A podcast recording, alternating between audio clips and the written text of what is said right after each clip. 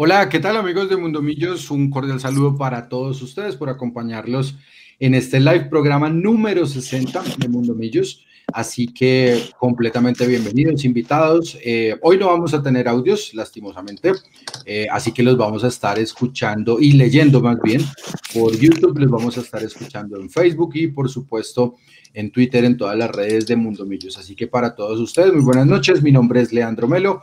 Saludo a Nico como tal, que está allá atrás en el máster.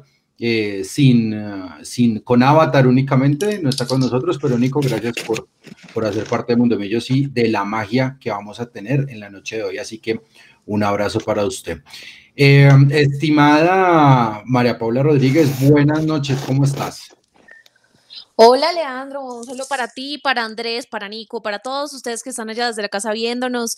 Yo estoy muy triste, tengo muchísima rabia y todavía no se me pasa. Yo siento como si hubiese recibido, no sé, como una, una golpiza terrible, porque, o sea, no solo el guayabo moral, sino que también eh, físicamente uno le duele, o sea, uno no tiene ganas de levantarse, de hacer nada. Entonces, ahí vamos.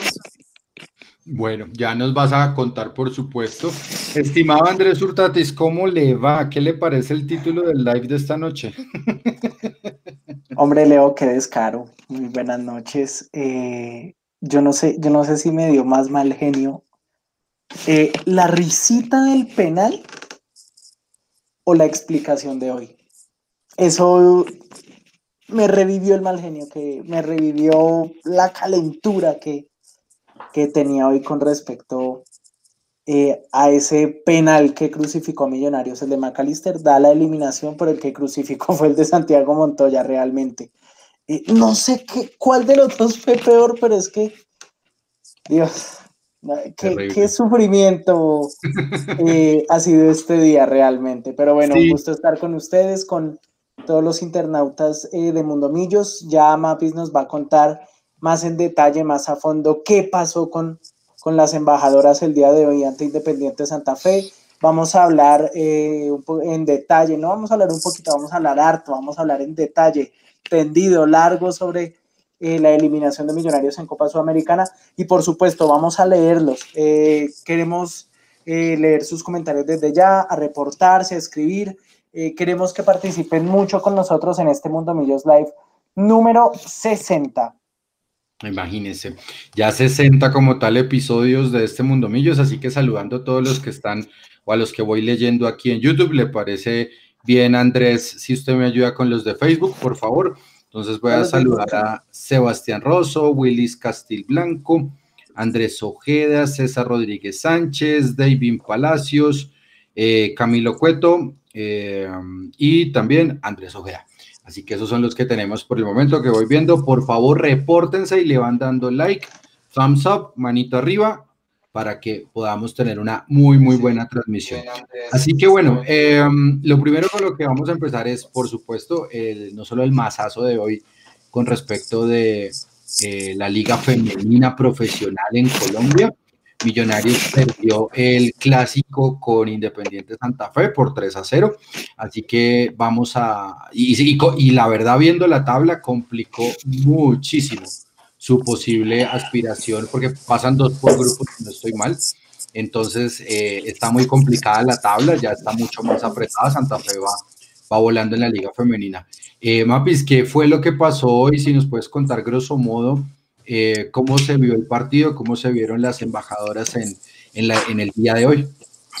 Claro que sí, realmente hoy eh, salimos todos muy decepcionados, muy tristes por lo que se vio en la cancha, porque no solo fue que perdimos 3 a 0, nuevamente perdimos contra Santa Fe, y, y no solo fue eso, escuché un ruido por ahí, no sé, no sé quién está ahí. No, creo que es mi celular. Es mi celular, es que me vuelve un poquito loca, pero bueno, listo.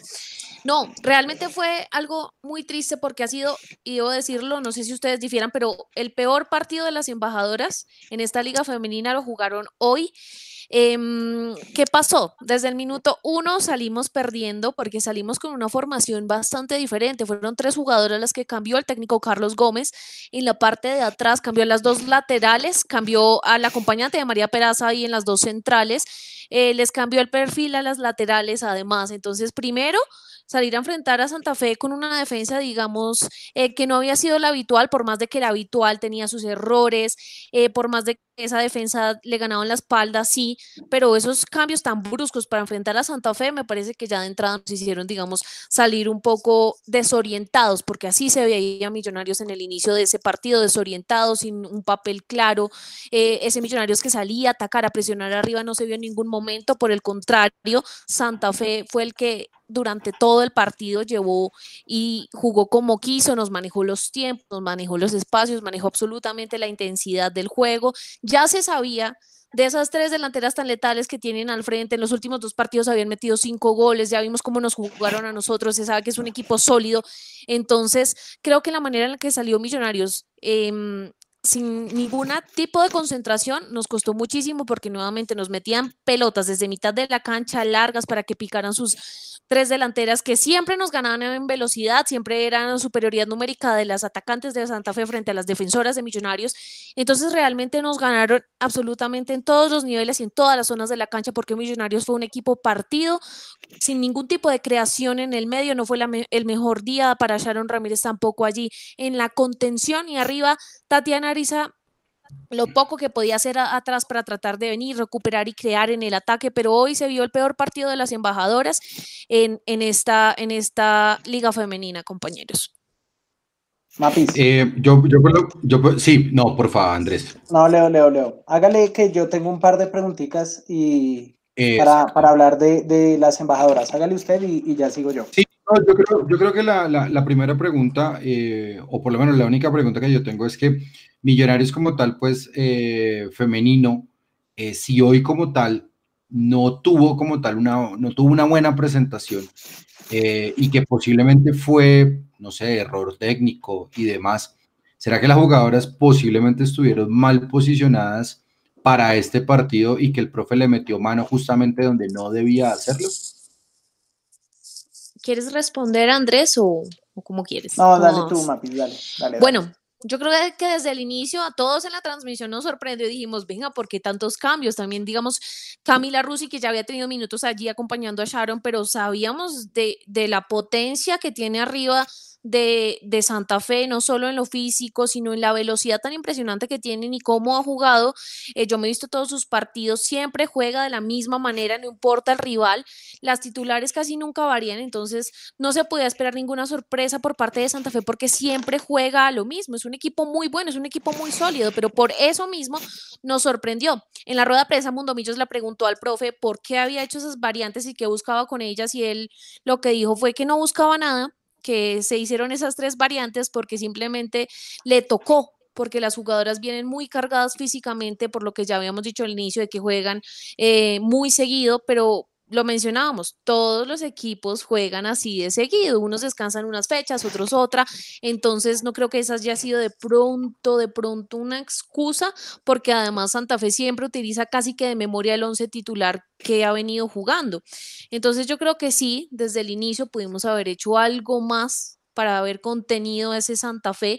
Y otra cosa, y no sé qué es lo que está sucediendo, pero es que Millonarios empieza los partidos sumamente desconcentrado, no llega con una idea clara de decir, venga, vamos a empezar así, nos vamos al ataque, estamos distribuidos así. No, Millonarios empieza y se ve un desorden, no se sabe dónde juega cuál, tienen que venir y ayudar otra a la compañera, se quedan. Entonces, realmente sí creo que ha fallado un poco ese posicionamiento inicial.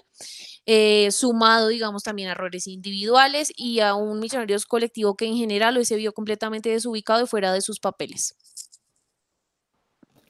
Eh, a nivel de funcionamientos individuales, hoy debutaba como titular, o bueno, hoy jugaba más bien su primer partido como titular Camila Rusi eh, en la zona de volantes de Millonarios. ¿Cómo le fue? O sea, más allá de, de, la labor que debe, hacer, que debe hacer en conjunto con Sharon Ramírez.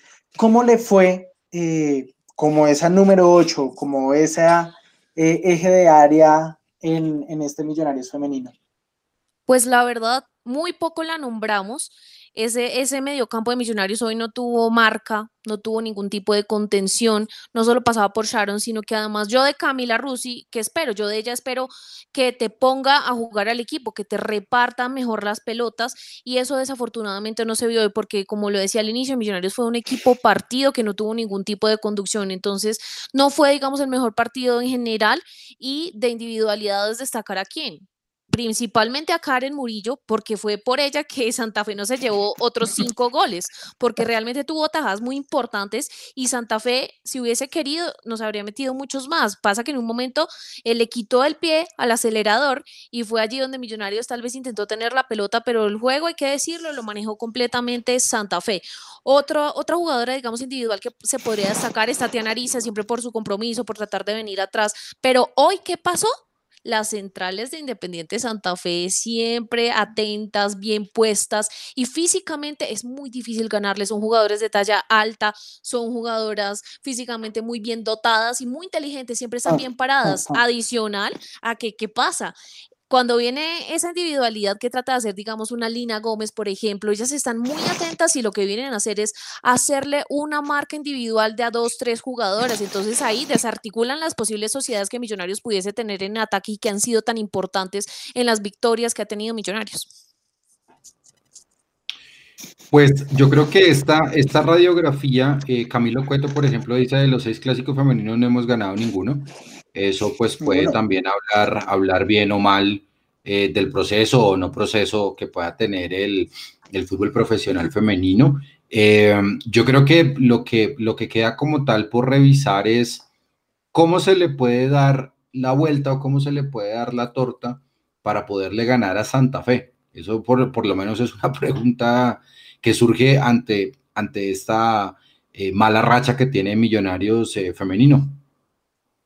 Bueno, primero, o sea, pensando en Santa Fe es muy difícil porque hay que decirlo todo muy claramente, Santa Fe está un escalón encima que varios equipos del fútbol profesional colombiano femenino eh, son candidatas eh, para, para, llevarse esta liga. Son jugadoras que se conocen de hace mucho y ya he destacado otras de sus habilidades, pero para ganarle a Santa Fe, Millonarios estuvo cerca. En el, primer clásico fue un Santa Fe que eso sí nos dejó más espacios en, esa, en, en aquella ocasión, pero es un Santa Fe que jugó a lo mismo, con las mismas jugadoras, hoy solamente tuvo dos cambios, entonces Millonarios puede, porque Millonarios estaba sacando un 2 a 2, yo recuerdo con una jugadora menos y fue al final con una jugada individual de Nelly Córdoba que entró y en velocidad nos ganó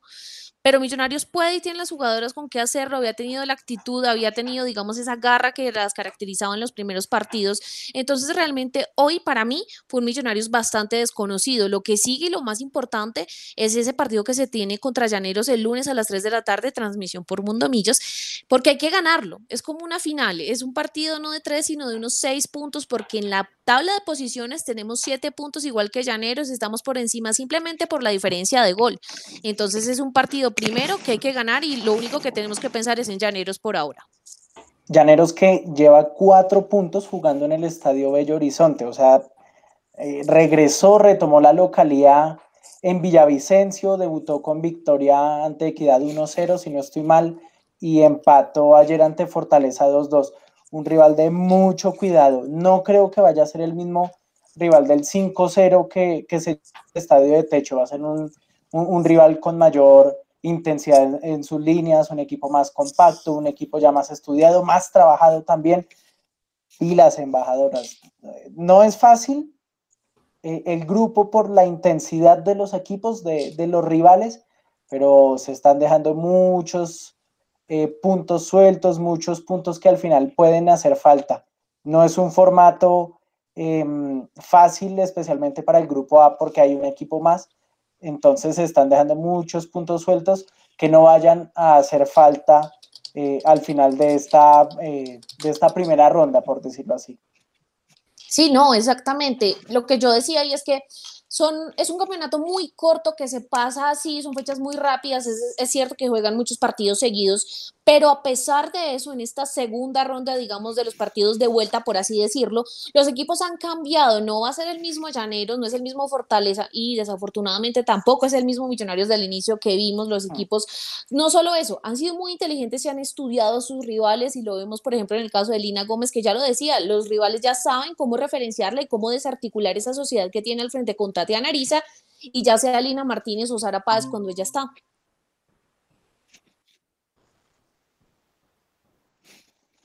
Una última, bueno. sí, por favor, Andrés. Una última cosa para ir ya cerrando el tema de las embajadoras, que, hombre, esperamos que mejoren el rendimiento. Ha venido eh, cayendo el nivel del equipo dirigido por Carlos Gómez, eso es eh, notorio, una victoria ante Fortaleza que fue un tanto plana, un empate eh, ante Equidad en el estadio de techo que eh, realmente derrumba emocionalmente porque era un partido casi que ganado, casi que asegurado, y hoy el 0-3 abajo frente a Independiente Santa Fe. Em, ya, ya para ir cerrando, Mapis, en términos generales, ¿qué debe mejorar este millonario femenino en, en cosas puntuales? ¿Qué debe, qué debe reforzar porque realmente la liga femenina no da espera.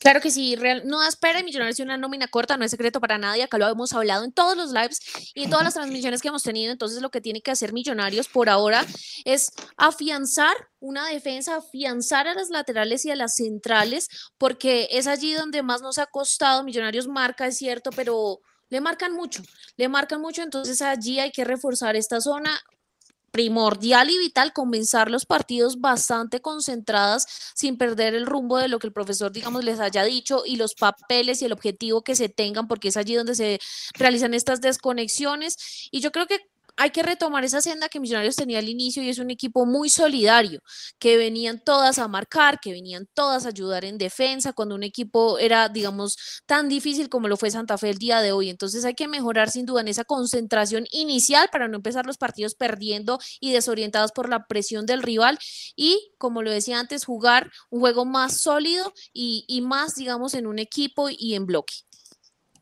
Tengo una pregunta para, no solamente pues para cerrar el tema del femenino, sino yo me imagino que el equipo femenino eh, también tiene acceso a la, a la parte psicológica del club, o sea que la parte psicológica del club no solamente trabaja con, con el fútbol masculino, sino que también, imagino, trabajaría con el fútbol femenino, porque los últimos goles han sido en los últimos minutos.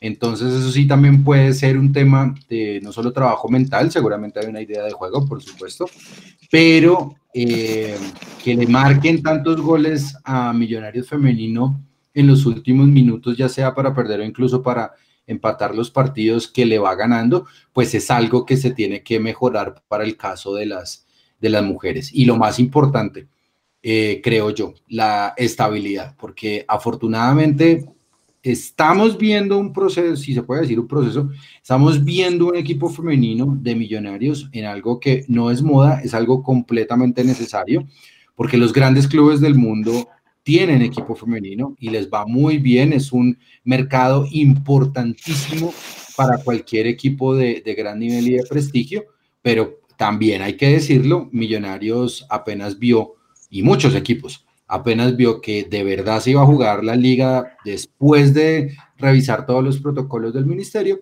entonces las vino a contratar hace muy poco tiempo, es decir, que no hacen parte como de la, de la plantilla normal. Y eso también juega eh, en contra también, que no tiene esa estabilidad. Entonces esa estabilidad está aquí, también en la, en la cabeza. Mechu, buenas noches, ¿cómo le va? Hola compañeros, ¿me escuchan ahí bien? Perfectamente, ¿cómo me le ha ido? Ah, bueno, muy bien. Andresito, ¿qué más? ¿Cómo está? Me gustaría decirle que bien, pero aún tengo aquí el penalti de Montoya. No, no me quiero acordar. Me da mal genio, hermano. Me da mal genio. Es que. ¿Cómo va a patear así? Ya, ya vamos a pasar a ese tema. No, es que. Y mire, me, me, relajo un momento y envían un sticker de WhatsApp, envían la risita de nuevo, envían el penal, salen declaraciones em, que no, que fue que le contaron un chiste antes de patear un penal, sale gente diciendo que no, que pobrecita, hay que entenderlo, hay que comprenderlo, que antes salió a dar la cara, no, es una cosa, es una cosa Por favor, no. Ni mapes ni me imagino. No, yo no quiero ni siquiera hablar porque es que de verdad uno trata de estar bien, pero es que no me lo puedo sacar de la cabeza, no me lo puedo sacar de verdad ese recuerdo. Y lo peor es que haya gente y el mismo jugador tratando de justificar, porque no simplemente aceptan el error y ya está, pero le quieren ver a uno de verdad la cara de tonto, pues pasando porque esto, lo otro, no, ya las cosas como son, acepten el error y ya está. Y los periodistas que tratan de defenderlo, no, impresentable. Mire, Mechu, yo tenía yo viendo el partido, yo decía, bueno, Millonarios ya con el 1-1 quedó eliminado, hombre, se intentó, uno se hace la idea. Eh, de la nada, del fondo del banco de suplentes, Alberto Gamero saca lo que puede, es que realmente no hay más. Nadie iba a pensar que con una jugada de Salazar, un desborde impresionante por derecha, un centro preciso y una pegada letal, por decirlo así, de Elícer Quiñones llegara el gol de la ventaja y de la victoria para Millonarios, porque es la primera vez que gana en el estadio del Deportivo Cali. Si no estoy mal, ya Mecho nos confirma. Hombre, e, ir, e irnos con ese envío anímico, e irnos bien arriba, con los juveniles anotando. Salazar el primero en patear, Juan Moreno tapó un penalti, hombre, hasta Elícer Quiñones marcó su penal. Yo sé, para votar un penal hay muchos factores. Esto, claro, trabajo, suerte también, que se pudo haber resbalado. Hombre, pasan 20 mil factores en ese mismo momento. Pero es que la risita, la burla, el querer justificarlo, ese condicionante nos acaba, nos acaba. Sí, mire, mire que, mire que el día de hoy, pues como ustedes lo saben, y uno no puede abstraerse tanto del mundo por más que exista el fútbol, y, con eso, pues me, me, gustaría arrancar como el, el, título del live que a mí me parece muy bueno. Yo, yo sigo. Queríamos otro. sí, claro, yo sé cuál querían, pero nos desmonetizan. Eh, a lo que voy es que el día de hoy, eh, Donald Trump, el presidente de los Estados Unidos, sale eh, en la oficina, en la sala de prensa de la Casa Blanca y dice: Esto es un completo fraude. Y lo que hacen los medios serios en Estados Unidos es cortar y mochar la transmisión y todos los presentadores, no sé si al unísono, pero por lo menos todos, entendiendo el juego político y sobre todo el democrático, dicen estos periodistas, qué pena, pero es que el señor presidente le está mintiendo a la nación. ¿Y a qué voy con esto, con el tema de Santiago Montoya? Yo creo que por eso es que existimos nosotros, las páginas que primero somos partidarias del equipo, más no de los jugadores, más no de los directivos, más no del preparador físico. Y nosotros aquí decimos no tanto lo que creamos, sino que decimos otro tipo de cosas que no están alineados con los intereses de los grandes grupos económicos. A mí lo que me molestó, por decirlo así, de la, de la, rueda, de, de la rueda de prensa, de las declaraciones que yo escuché hoy en Caracol de Santiago Montoya, yo creo que lo primero, no lo sé, que cuando usted le encomiendan para un trabajo, usted tiene que estar, uno, capacitado y dos, completamente concentrado. Creo que Santiago Montoya se desvivía de ganas por regresar a jugar fútbol profesional. Y está en Millonarios, no está en el Tolima, no está en Nacional, no está en el Deportivo Calino, está en Millonarios. Entonces él tiene que meterse ese tipo de cosas. Y aquí voy con la pérdida de ese penal yo creo que usted no debería, no digo que no lo pueda hacer, yo digo, yo pienso, usted, Santiago, en serio, usted no debería decirle a la gente que simplemente por una burla, por una risa y porque su hermano mayor es conocido de, David González y que él le dice a usted que era un chiquilín, un pequeñín, de que te voy a atajar el penal, entonces no lo vas a cobrar de forma seria. Yo creo que eso se sale de toda capacidad de raciocinio del compromiso que debe tener un jugador profesional con el que le paga, con el que lo ha contratado, llámese el equipo que se llame y en este caso Millonarios. A mí lo que más me tiene caliente, si se puede decir, y, ni siquiera caliente, me tiene de verdad decepcionado y anonadado, es el hecho que él en ningún momento salió a ofrecerle disculpas a la gente por ese penal. Lo único que hizo hoy, por lo menos como yo lo escuché en Caracol, fue justificarse por ese penal mal pateado. ¿Y por qué abrí con lo de Trump? Porque entonces los periodistas, vean, aplaudiendo. No, pero muy bien usted. Qué bueno porque sale a darle la cara a la gente. Sí, ¿a cuál gente? A nosotros no nos dio la cara, por lo menos a nosotros no nos está ofreciendo disculpas. Sigo con ustedes, compañeros, y la verdad, recita burlona y completamente socarrona. Leo. Bueno, pero entonces pongamos a la gente en contexto porque nosotros estuvimos hoy transmitiendo, yo la verdad no, no supe si Montoya declaró, quisiera saber porque si escucharon ustedes, acá no estoy viendo en los comentarios que Fabián Vargas también lo defendió.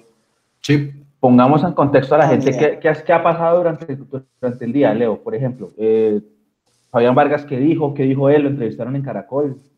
Sí, lo que pasa es que entrevistan, entrevistan a Montoya en, en Caracol, en el programa del Bebar. Eh, en, Blue, también pasó. Ese, esa sí no lo, esa sí no lo escuché, la de Blue no mm. la escuché.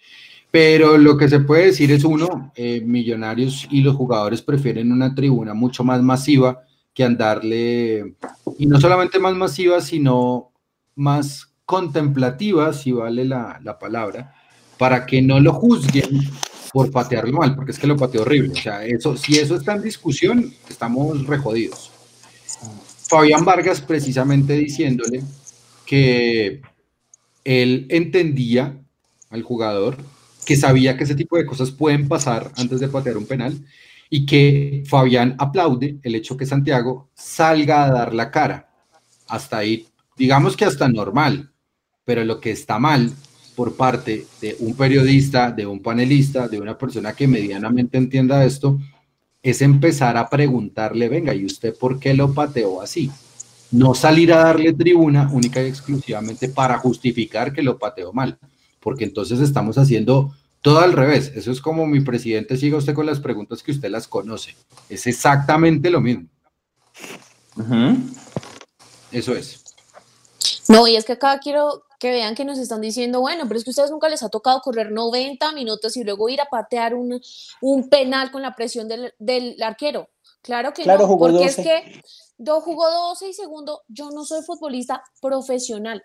Los futbolistas profesionales tienen que estar preparados para curar penales, preparados para dejar afuera de la cancha al amigo, al enemigo, al que sea, porque es que es fútbol y ese es su trabajo, o sea, no puede ir allá a hablar y molestar y mejor dicho con el arquero, no, ese es su trabajo. Y si tantas tiene y si tantas ganas tiene de jugar, qué mejor que demostrarlo en una Copa Sudamericana, porque es que no era el partido número dos de la Liga colombiana, no, era una instancia final y ese era el cobro que podía definir la clasificación de Millonarios después de que Juan Moreno le atajó el penal al capitán del Cal.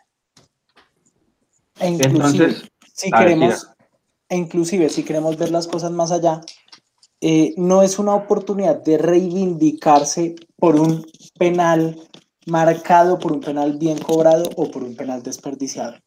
Hombre, la oportunidad de reivindicarse la ha tenido de a pocos en los cinco o seis partidos que ha jugado, uno como titular, cinco como emergente, eh, desde que volvió a la competencia y tuvo el alta médica, tuvo el alta deportiva, volvió a jugar.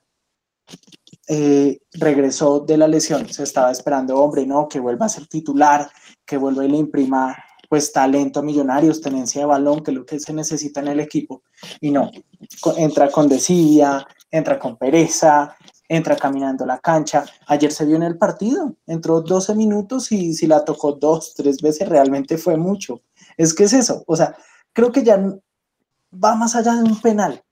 La, risa es contundente y la risa eh, mal, la, risa fue algo desastroso, fue un elemento desastroso. Pero hombre, la oportunidad de reivindicarse de a poco la ha tenido eh, en la cancha, no saliendo a dar una entrevista como pasó hoy. Es que se habla en la cancha, o sea, no puedes salir y decir, no, te hablas en la cancha y ya está, eres profesional, lo demuestras ahí, tienes talento, allá lo haces, eres goleador, pues metes goles, y si no, por lo menos que se te vea en la cara un poquito que lamentaste eso. No sé si vieron, pero cuando el caballo metió el gol lo celebró como nunca. Yo dije, bueno, listo, se le nota que se, no, se siente mal por no haber marcado, se nota la frustración que tenía y demás, pero demuéstralo con un poquito, no sé, de corazón allí. No, porque saben quién lo demostró y ya para darles paso eh, me chuleo. ¿Quién lo demostró? Fácil. Y eso que no hizo un mal partido. Hizo un partido correcto, con un par de errorcitos, pero hizo un partido correcto. Brainer Paz en declaraciones. Salió a decir, hombre, disculpas a toda la hinchada. No es el mejor momento. Listo, se acabó el cuento. Salió Brainer Paz, que entró a reemplazar a, a Matías de los Santos. Yo creo. Eh, no, me está, Sí, me me siga, estoy- por favor. no, tengo, tengo acá una nota, es que estoy buscando el audio, si encuentro el audio lo ponemos. ¿Cuál? Junio 9, junio 9 de 2020. Junio 9 de 2020. Comillas. Yo quiero ser ídolo en Millonarios. Firma Oh, Santiago, Santiago Montoya. Sí, eso sí me acuerdo. Eh, Estoy buscando el audio a ver si lo alcanzamos, si lo ponemos para recordarlo.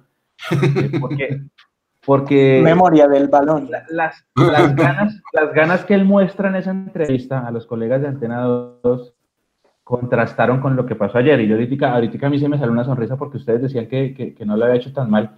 Y hay una parte en la narración, póngale usted un minuto o dos minutos antes del gol, del 2 a 1, que, que le dice Tami a Juanse como, Juanse, ¿cuánto dan de adición? Y Juanse dice, "Do- eh, cinco minutos y con el centro que acaba de hacer Montoya, eh, se demostró que no está para ser titular, algo así. Y la historia después lo termina de condenar con el penal. Entonces es, es una cadena de, de desaciertos, no, no solamente fue el penalti, eh, ahí está la narración de Juanse. Juanse dice, el centro que acaba de meter Montoya le, le da a entender la razón de por qué no es titular en Millonarios. Una cosa así dice Juan. Entonces es, es una cadena de todo. Ya voy a buscarla, a ver si encuentro la, la declaración. Pero entonces la historia, para hacerla corta, es que él es amigo de un familiar de David González y por eso es la risa. Sí, sí, sí, sí. Lo que pasa es que David González, el, el hermano, a ver, el hermano de Santiago Montoya, de quien no conozco el nombre, jugó fútbol profesionalmente, pero se retiró mucho antes eh, que David González. Y ellos pues compartían equipo y demás. Y pues Santiago era como el Benjamín, el chiquitín. Entonces pues así lo vio David y por eso David le dijo, eh, según las declaraciones de Montoya, te voy a atajar el penal, te voy a atajar el penal y que por eso fue la risa. Intencionado o no, chiquitino no. ah, Pues, ya, ya, ya, sí. ya, ok. Entonces, usted se está ganando a punta de, o sea, primero David González tiene toda la cancha y la experiencia que se necesita para estar debajo de los tres palos, eso es lo primero. Lo segundo, yo creo que anoche lo mencionamos en el tercer tiempo, de cuáles son esas posibles variables para, para, para abstraerse en los cobros del punto penal. Una, la primera que a mí se me ocurre, pues es entrenarlos y después aislar el ruido, eh, tener la mayor concentración posible, saber a dónde le va a pegar, no caer en el juego del arquero, que fue lo que, lo que pasó y ya está. Lo que molesta, seguimos con el tema del, del penal, y que se puede cobrar mal, sí, porque Macalister también lo cobró mal, ¿vale? Pero ¿a qué voy o a qué vamos nosotros? Que la risa se malinterpreta porque nosotros no conocíamos de la situación de amistad que tenían ellos dos. Eh, posiblemente yo compro esa. Sí, yo la compro. Pero hay algo que no le voy a comprar. Y es que usted tiene, tiene, mire, míreme, míreme, tiene que estar concentrado. Tiene que estar concentrado todo el tiempo. Es que no te estás jugando solamente el precio de tu pase, Santiago. Te estás jugando un montón de plata que tú no vas a dejar en Millonarios y que tú no vas a poder pagar. ¿Cuánto perdió Millonarios por no pasar de fase? Millón y medio de dólares. A mí la plata no me importa, eso, eso es cuestión de azul y blanco. Pero creo que al club no le caería mal ese millón y medio de dólares. Serviría para pagar un préstamo, ¿no? No sé. Oh, claro que sí, claro, sobre todo en estos tiempos de, de pandemia y, Correcto. y de, y de vacas flacas. Oiga, tengo una pregunta, tengo una pregunta para cada uno de ustedes porque acá en el chat la gente eh, expresa opiniones diferentes. ¿Qué es lo que más les molestó? A, la risa, B, cómo lo pateó. Porque es que acá yo leo algo que alguien dice, a mí la risa no me importa, me importa es que lo pateó mal. Entonces otro le responde, no, a mí no me importa que lo pateó mal. A mí no me importa que no, que no pateó bien, me importa son las, es la risita, la risita que iban a poner en el título del live. ¿Sí? Ahora ustedes, ustedes, ustedes, ¿qué, les- ¿qué fue lo que de verdad les molestó? A, la risita o B, es como lo pateó. No, patearlo. La, la- la- la forma de patear el penal. Yo la risa me la aguanto. Los jugadores se pueden echar burlas, chanzas, se pueden reír. Tú eres un cornudo, tu mujer te pone los cachos. O sea, te puedes decir las cosas más exabruptas del mundo en una cancha porque eso pasa, eso pasa. Pero, pero cuando estás al frente del balón tienes que pegarle y patear con toda la seriedad del caso. La risa me da igual. Lo que pasa es que el condimento de la risa hoy es porque patea mal el penal. Es decir, dos errores en uno. Bueno, continuando con esa línea, sí, exactamente. Pasa que es que es un conjunto y yo no puedo separar las dos cosas. ¿Y por qué yo no las puedo separar? Porque es que antes de cobrar se estaba riendo. Lo pateó terrible y luego de eso no, ni siquiera mostró que se lamentara, no dijo como, eh, fue pucha, o sea, nos eliminaron, no. Se volvió a reír. Entonces yo no, no puedo separar, es que no puedo simplemente separar las dos cosas porque es que vuelve y se ríe toda la actitud desde que fue a poner la pelota y todo fue burloncísima. Y obviamente todos se equivocan, o sea, Messi, Cristiano, todos desperdician penales. O sea, hay días en que los cobran mal, los cobran bien, y ese no es el punto, porque todos somos humanos y nos equivocamos, no estamos pidiendo perfección porque no existe, pero sí esa actitud que yo creo que conlleva que lo cobre así de mal. Si tenía ganas, si tenían ganas de, hablar, de echar cuento, de reírse, hombre, envíen un WhatsApp, hermano, envíen un WhatsApp, envíen una carta, un correo, algo. Es que es eso, no. No, en serio, no. No. O sea, si, si es por el tema del penal, la desidia con la que le pega, lo que dice Leo es cierto. Si se muere de risa, pero hace el penal, la risa pasa la anécdota. Y si pasa Millonarios, antes el condimento de que, ah, no, Montoya sabía lo que iba a pasar, que íbamos a clasificar, no sé qué. Eso, eso da el contexto. Y es que el penal también lo parte de una forma. es que es terrible. Es terrible. o sea, es más. Nadie, dice, nadie dice no lo vote porque hombre, esto es fútbol, eso pasa, a todos nos ha pasado en el torneo del barrio, en el torneo de la universidad, en un inter no sé qué, en un inter empresas donde todo el mundo se agarra pata también. Mire, eso pasa, eso pasa. Pero queda también esa sensación de desidia, de que daño el esfuerzo de los compañeros. Lo mismo podríamos decir del canal de McAllister, pero Hombre, McAllister venía reventado, venía reventado todo el partido. No tuvo un buen juego, a mi parecer no tuvo un buen juego, eh, pero igual queda la entrega, queda la intención de querer llevar a Millonarios al frente. son todos esos condimentos, ¿sabes? O sea, son muchas cosas que eh, quedan en ese trágico cuarto penal, si no estoy mal, cuarto penal fue. Sí, el, cuarto, penal.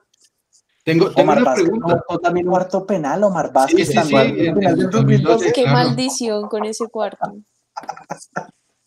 Tengo otra pregunta. contra Junior, el cuarto fue Roballo. Contra Junior, el cuarto fue. El cuarto fue Roballo. Perdón. Qué joder. Y por allá, ojo, Ojo que nos desmonetizan. Y si no estoy mal, por allá en, un, en, una serie contra Envigado, que el héroe es José Mera, el que falla es Wilson Carpintero, creo que también fue el cuarto. Y en una serie contra Fortaleza también creo que falla el cuarto. El cuarto es maldito para nosotros. Mire este comentario, Leo. A ver. Dice así, voy a leerlo textual. Estos manes son hinchas de cámara de TV. Y si no se viera por televisión, pues si no se viera por televisión nadie estaría rabón. Sí, claro. no hubiéramos sabido que se rió. no, y ni siquiera sabemos cómo lo pateó. Claro, sí, simplemente se canta el gol y ya. A menos que el narrador diga remate cruzado arriba a, mitad de alto, a media altura, qué sé yo. Algo que pasó una vez en el estadio del Cali, que se fue la señal de televisión y en ese momento Millonarios marcó un gol.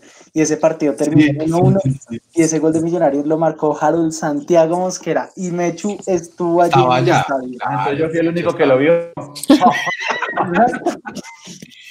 espere, tengo, tengo, tengo una pregunta eh, si, les parece bien como para, para, continuar y si quieren rematar este tema. ¿Cuál penal? Una, pero, una cosita. Claro, periodistas de cámara de televisión, no sé qué. Entonces hoy, ¿por qué Montoya salió a dar declaraciones? todo va ligado, todo va ligado, todo va ligado. Hombre, hoy en día el fútbol también es eso. Por favor. de acuerdo.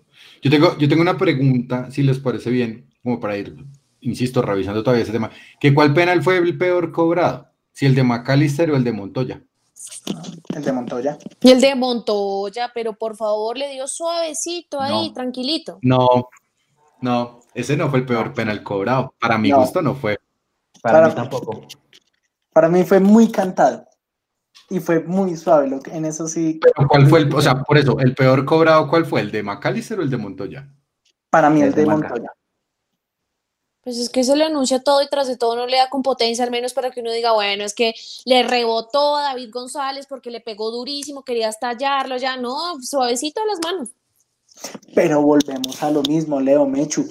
El tema es que hay muchas variantes al momento de cobrar un penal. Hoy leía que no, que eh, las tandas de penales no son suerte, son trabajo. Hombre, ambos equipos los trabajan, ambos equipos los estudian. Hay demasiados factores que pueden influir en ese momento preciso. Yo, yo sigo Pero yo sí me quedo con el de Montoya. Yo sigo pensando exactamente lo mismo. Primero, los penales no son suerte, los penales son trabajo. ¿Vale? Esos, esos pequeños detalles usted o lo sacan de una, de una clasificación a otra ronda o lo privan de ser campeón. Eso es claro. ¿Vale? Eh, es más, Lucho Delgado le trabajó la cabeza a Andrés Felipe Correa eh, cuando él puso el balón en, en, el punto penal al lado de, de Luis Sánchez. Y le hablaba, y, le hablaba y le hablaba, y le hablaba. Entonces, muy joven, eh, Correa. Ya Ajá. ha tenido 7, 8 años de evolución y buen nivel. Pero, hombre, sí. eso pasa también y les mueven la cabeza y los arqueros también trabajan mucho eso. Sebastián Viera eh, es un arquero que trabaja demasiado la parte eh, mental del cobrador y acá en Millonarios lo hemos sufrido bastante. Tal cual, tal cual.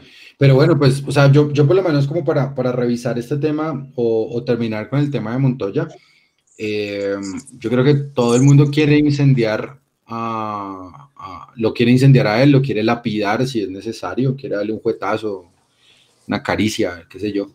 Eh, pero lo único claro en estos momentos es que, y lo conversaba con mi hermano, más bien, cuando él me traía ahorita para acá, para mi casa, yo le decía a mi hermano, de todos los podcasts que he escuchado de, eh, de, de, ¿cómo se llama?, de directores deportivos, eh, es un podcast que se llama Big Data Sports y hay una parte que es entrenador, eh, entrevistas a directores deportivos. Y eh, Marco Garcés, que es el director deportivo del Pachuca, él decía, para nosotros lo más importante de tener jugadores aquí en Pachuca no es que sean buenos futbolistas únicamente, sino que ellos encajen dentro del perfil que pide el equipo. Porque Pachuca juega una cosa, América de México juega otra cosa. Y Millonarios tiene que dejar de seguir contratando con el estómago, porque es que dos millones y medio a la basura por un penal, a mí no se me hace justo ni siquiera, ni siquiera con el bolsillo del dueño. A mí eso no, no me parece conveniente. ¿Tienen algo más para agregar del tema Montoya, muchachos? Sí, señor.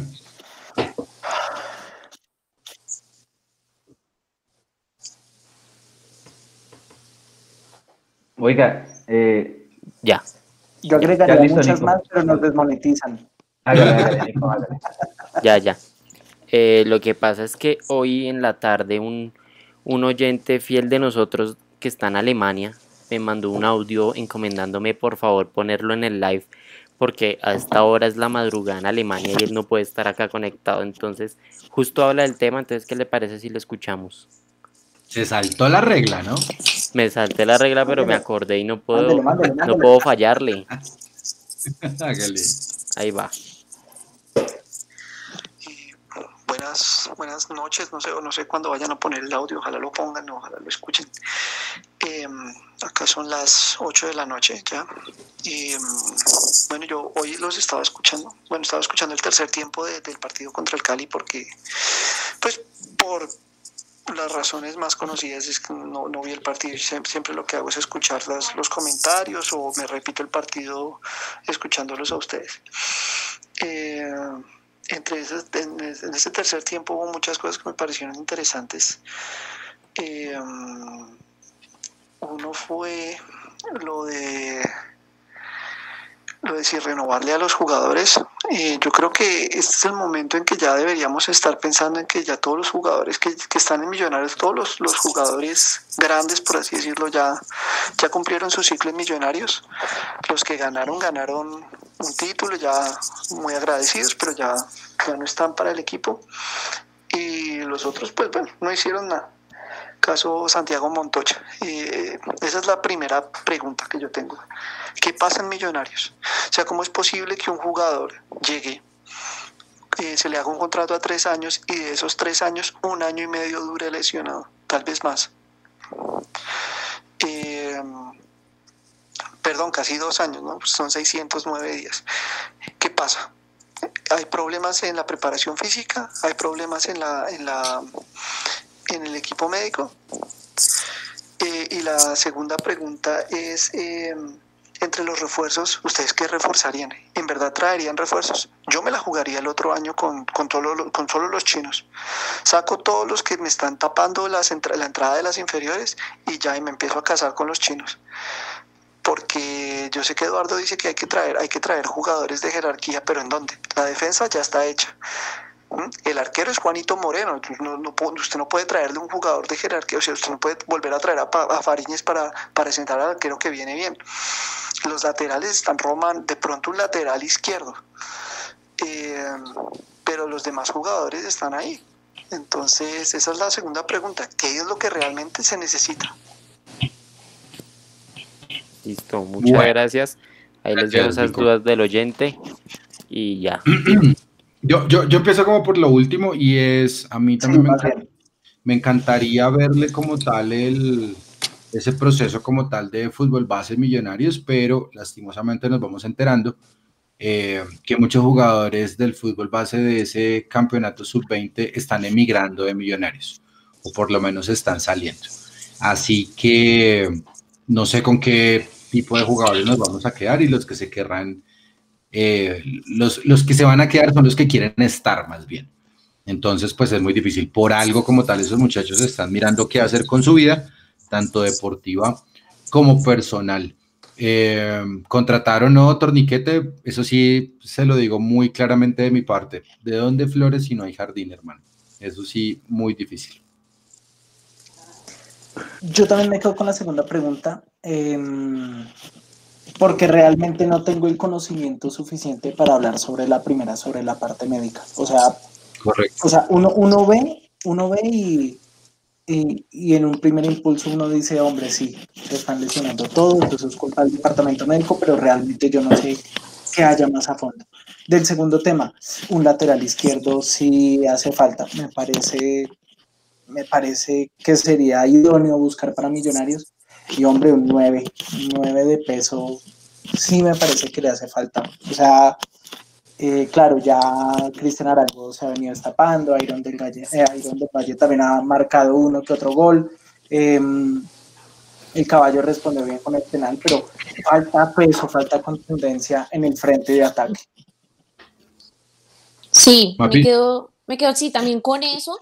Y yo creo que hay que apostarle, por supuesto, al proceso de los juveniles, pero sí hay que traer jugadores, porque es que Millonarios ahora, digamos, también empezar a jugar una copa, por ejemplo. Entonces, la nómina de Millonarios, con todas las lesiones y todo lo que sucede en el día a día, se queda corta y por eso es que en parte tiene que recurrir a estos juveniles. Entonces yo sí reforzaría posiciones vitales como por ejemplo el lateral izquierdo, por ejemplo, alguien de pronto arriba y de pronto ver otras posiciones, pero sí hace falta esos jugadores porque no puedes mandar simplemente a la cantera y vayan y ustedes salven la patria. También hay que ponerles jugadores con experiencia, jugadores que se destaquen y que los puedan guiar y que ellos, jugadores que también ellos admiren y que los motiven también a tener esa competencia. Yo sí traería y sí contrataría jugadores en ciertas posiciones porque ya lo dije, tenemos más de un torneo, eh, sería el otro año, ojalá torneo internacional, Copa, Liga y además porque se necesita.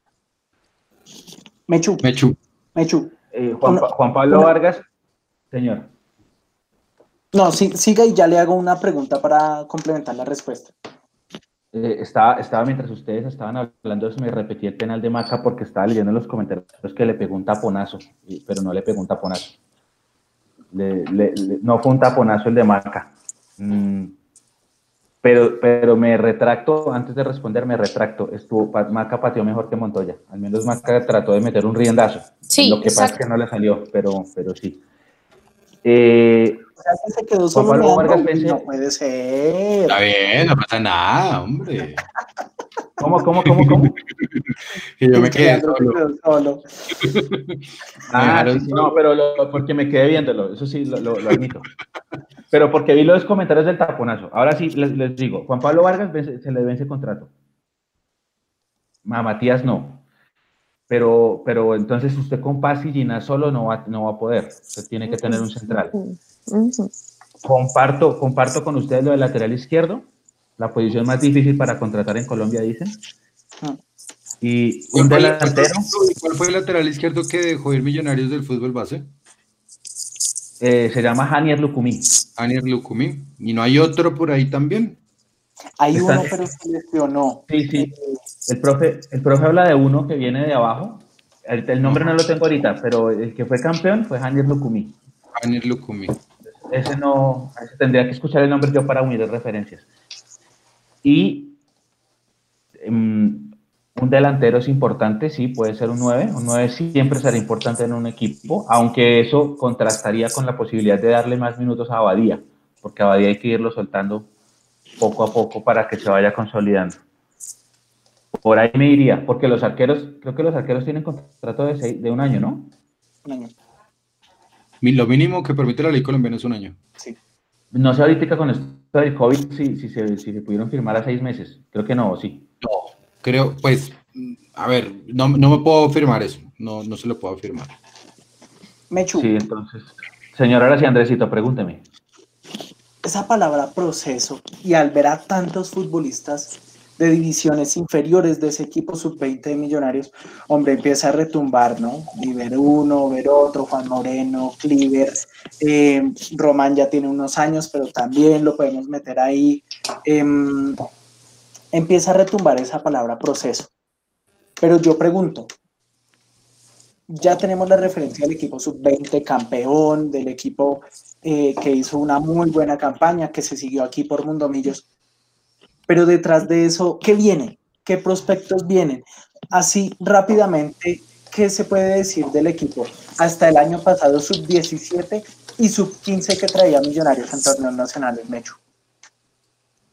Pues Andresito, la joya de la corona se llama Juan David Moreno. Se llamaba Juan David Moreno porque con la que tiró Julián Capera hoy yo también quedé frío y es verdad. Sí. Él está entrenando con otro equipo de Bogotá y estamos a... a- lo último que yo averiguo es que ya hay pases firmados por parte de Millonarios, o sea que en cualquier momento si firma contrato con ese otro equipo donde está, que me pidieron el favor no revelarlo, y lo perdemos. Perdemos a- al que para mí era el mejor aspecto de toda esta camada de, de jugadores que vienen de, la, de las de fútbol base. Juan David Moreno, un volante 10 exquisito en su juego, hincha de Millonarios, eh, algo así, un, un estilo John Mario, en todo, en el porte, en la forma de jugar, eh, media distancia.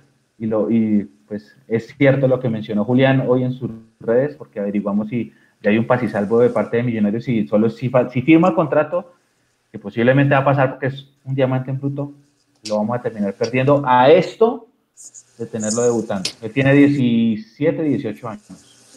Estaba en el equipo sub-17. Estaba en el Nunca, 17 años. nunca, nunca fue llamado desde. Él fue- ¿Él fue llamado por Alberto Camero o no? A No, entrenar no, no, no. el equipo profesional. Él fue sub-17 el año pasado y este año fue a jugar la Copa Libertadores sub-20 porque ya pasó, ya, cum- ya pasó de categoría. Entonces debe tener 18. Él jugó la Copa, pues fue a Paraguay a jugar la Copa Libertadores. Él fue el número 20 para los, los que tienen la numeración. Y, y ahora pues pasó esto. Que no sé si es momento de analizarlo. ¿No será que nos estamos demorando mucho en tratar de sacar los, los canteranos? ¿Estamos aguantándolos hasta los 20, 21 para ponerlos a debutar? Un futbolista mecho de los 20, 21 años ya es muy viejo. Para. Esa, esa, es mi, esa es mi duda y creo que hace parte mi de, gusto. esa, creo que esa es la tuerquita que le falta al proceso. Porque si usted los va madurando, madurando y solo hasta que tengan 21 los va a meter a, los va a poner a jugar, algo estamos haciendo mal. Algo estamos Sí, haciendo es mal que- y por eso es pasa que- lo que pasa. Con el perdón de mis compañeros y, les meto el bus para que contesten la pregunta del Mechu. A mí me parece que no solamente que a los, a los 21, gracias, no solamente a los 21 son viejos, sino que no parece entonces que no existe una coordinación entre el fútbol base y el director técnico del primer equipo para decirle, oiga, al menos invítelo al pelado para que empiece a entrenar con ustedes y mételo en la burbuja y de pronto a ver si sale algo. Pues no sé, pues una opinión, no sé. Sí, y están preguntando mucho por Diego Páez. Diego Páez vendría siendo como una buena opción por la izquierda. Él terminó jugando de extremo izquierdo en el equipo sub-20, pero también era lateral. Pero no hemos podido identificar si él sigue con Millos o si, o si le entregaron sus papeles. Por eso no, no lo nombro en, esta, en, esta, en este grupo de nombres. El lateral izquierdo sub-20 era Hanier. Hanier en su momento se fue a Llaneros y ahora creo que está sin equipo. Es que ese es el punto que me queda por confirmar y que yo creo que en este punto el tiempo es el que nos dirá, porque, claro, estamos viendo algunos frutos del equipo sub-20, del equipo campeón, que también ante la ausencia de futbolistas en el primer equipo han llenado esos espacios, lo han hecho de forma satisfactoria, pero entonces, ¿qué pasa? O sea, eh, veremos frutos del equipo sub-17 que hasta dentro de tres años, eh, qué va a pasar con esos jugadores, a qué se le puede llamar proceso. Creo que de ahora en adelante esa va a ser la pregunta y ese va a ser el, el punto en cuestión, porque también puede que sea flor de un día, como pasó con muchos canteranos de millonarios, eh, Padilla, Jefferson Herrera, si no estoy mal, muchos jugadores que llegaron, dieron ese chispazo y bueno, siguieron en Millonarios, no, se fueron, no se volvió a saber de ellos. Entonces, de ahora en adelante vamos a ver en qué consiste un, un proceso de divisiones inferiores a millonarios, a qué se le puede llamar y en qué consiste. No, y aparte de eso, justamente usted toca ese punto, Andrés, es donde yo encuentro la desconexión, porque si le dicen que se le apuesta un proceso de, de, juveniles, de canteranos, de jugadores hechos en millonarios, entonces permiten que se vayan, o sea, allí hay un punto de desconexión terrible y es realmente lo que no conecta. Y otro punto que a mí me parece fatal es que se haya perdido, digamos, ese convenio que estaba con el Valledupar, porque creo que es muy cierto, si no estaban jugando acá, entonces vayan y los envían a Valledupar y les dicen, allá van a estar, se van a formar y ya van a venir acá y van a debutar en Millonarios. Pero que hayan perdido ese acuerdo con Valledupar para mí es un punto clave y yo creo que también desmoraliza a los jugadores. Ahí le pegaste al punto, le pegaste al punto. Creo que el convenio con Valledupar era importante porque listo, si definitivamente no tienes opción porque tienes una presión acá de ser campeón rápido, porque te obligan a poner a los jugadores que contrataron que son más costosos, por la razón que que porque Millonarios no resiste procesos, toda esa cosa, bueno, entonces ve y los maduras a otro equipo, préstaselos a un equipo de la B, ponlos a jugar, está bien, esa puede ser una opción. Listo, se acabó el convenio, ahora menos, no tenemos opción de absolutamente nada. Entonces acá la gente empieza a decir que no comparen a Millos con el Envigado. A mí no me gusta comparar a Millos con el Envigado. Yo, a, mí a mí me gusta comparar a Millonarios con el Cali. Con el Cali que últimamente nos saca de cuánto torneo juguemos. Si jugamos un torneo de banquitas con el Cali nos eliminan. Entonces, sí. son una locura esas divisiones. El Cali, es un, el Cali, es un, equipo administrativamente fuertísimo. Eh, obviamente tiene su estadio, eso le da un plus por encima de todos los demás del fútbol colombiano. Es, es el único club club que tiene este país. Su organización Exacto. es envidiable, su organización es envidiable. Eh, los que son socios del Cali, si está, si hay alguien que sea socio del Cali va a decir sí, es una locura y fuera de eso potencia muy bien sus divisiones inferiores. Y el Cali, no espera, el Cali no espera que cumplan 20, sino que el Cali... No, ve las no, no eh, eh, este peladito hurtado, ¿no? ¿Cuántos años tiene? 17 años, extremo por derecha. Ah, vamos a verlo. Entonces, David el Cali tiene que ser una buena nación. David Caicedo es un ejemplo, por ejemplo.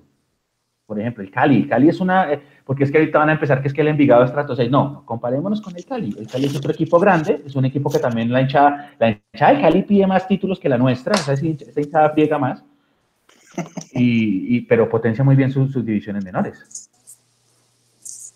Sí, es una locura lo que es una locura el trabajo que, que tienen a nivel de divisiones inferiores. Por allá está molestando el perro de, de María jugar el perrito. De, de expresar eh, antes Santiago Montoya, hombre, por favor, al perro sin madrazos, sin nada de eso. Nada de hay, que sacar, hay que sacar a hacer, a hacer chichi al perro. Bueno, Leo, entonces tengo una pregunta, tengo una pregunta. Según, según lo que usted me contó que, que se escuchó durante el día en, en, medios, eso quiere decir que como la cámara estaba enfocando a Montoya riéndose, David González al otro lado también se estaba riendo haciéndole chancitas a, a, a Santiago, ¿o no? No, mire que no. Lo que pasa es que solamente en, en, el caso de David González y mañana lo invito a leer el periódico El País de Cali, elpaís.com.com, porque ahí va a salir una entrevista precisamente de David González hablando, ay no, se me olvida el nombre del periodista, mil disculpas, eh, sobre este tema con Santiago Montoya. Pero, eh, Mechu, si quiere repítaselo, Señor. usted que tiene ahí la, la... No, no, no, la señal de televisión, no, la señal solo lo muestra él cuando lo tapa pero lo muestra serio. Coge el balón, Sí, serio, sí, sí, y lo tira, lo tira al punto penal. Pero no Sí, correcto. fue an- No, No, fue así, antes- como antes, él empieza, o sea, la cámara enfoca a Santiago, Santiago está Correcto. riéndose, pero la Correcto. cámara nunca enfoca a David. Entonces, No, en no, el caso de tal de esa chanza, David debería también estar ahí como haciéndole, ah, ah, ah, te la vamos a tapar, ah, alguna Pues, cosa así. Yo, yo creo que sin, sin tanta pantomima, pero, pero sí hablándole como te lo voy a tapar, te lo voy a tapar, te lo voy a tapar, de pronto sin tanta pantomima. Toca decirle a nuestro amigo Tico, Puchetti que nos muestre todo el tape completo. Y, y otra cosa, otra cosa, Leo, que también hay que decir es que el arquero, al arquero no se le puede justificar nada porque el arquero juega a cancherear al jugador que le va a patear. Realmente. En ese orden de ideas, si fue así, eh, así hubiera entrado el penalti de Montoya, a David González no se le puede decir nada porque él estaba tratando, me imagino yo, de jugarle un, psicológicamente al, al, al cobrador, que eso me acuerda mucho del tipo del pasto que empieza a hacer así, ¿se acuerdan? De la final, Ajá. Eh, Rey Vanegas. este Rey Vanegas, sí. la misma cosa. Lo, lo el, te el si acaso. Antes, ese, sí, sí, sí, sí, sí. Antes de patear el penal, el arquero que viera lo saca del partido diciéndole cosas. La reacción de, de, de Vanegas es hacerle así y ya, ya mentalmente lo perdiste. Sí, claro, sí, lo total. Esas cosas pueden pasar y le pasó lo de Correa también, que después de dado cuenta que se le para un poquito más corrido a este lado para, que, para obligarlo a patear hacia allá. Todo ese tipo de cosas juegan.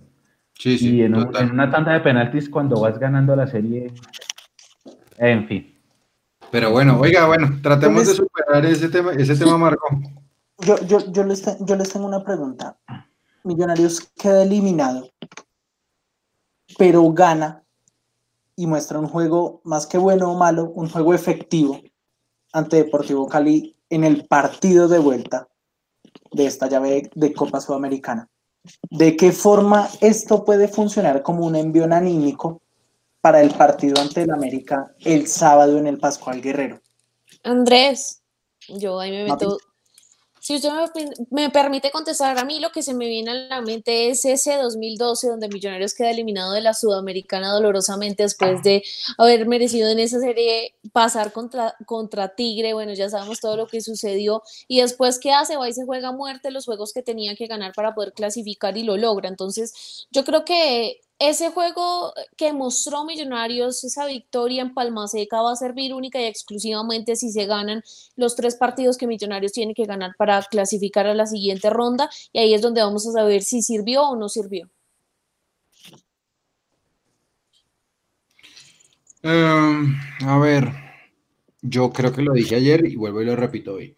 Yo no soy fan del proceso Gamero, pero ayer Gamero le salió todo lo que ha predicado hasta el día, hasta el día de hoy, que jugamos bien, que no somos efectivos y que tenemos muchos errores. Y ayer se corrigió todo eso. En los 90 minutos creo que quedó corregido. Yo entiendo, me echo diciéndome ayer, pero es que nos patearon nueve veces. Hermano, yo estoy completamente convencido de eso.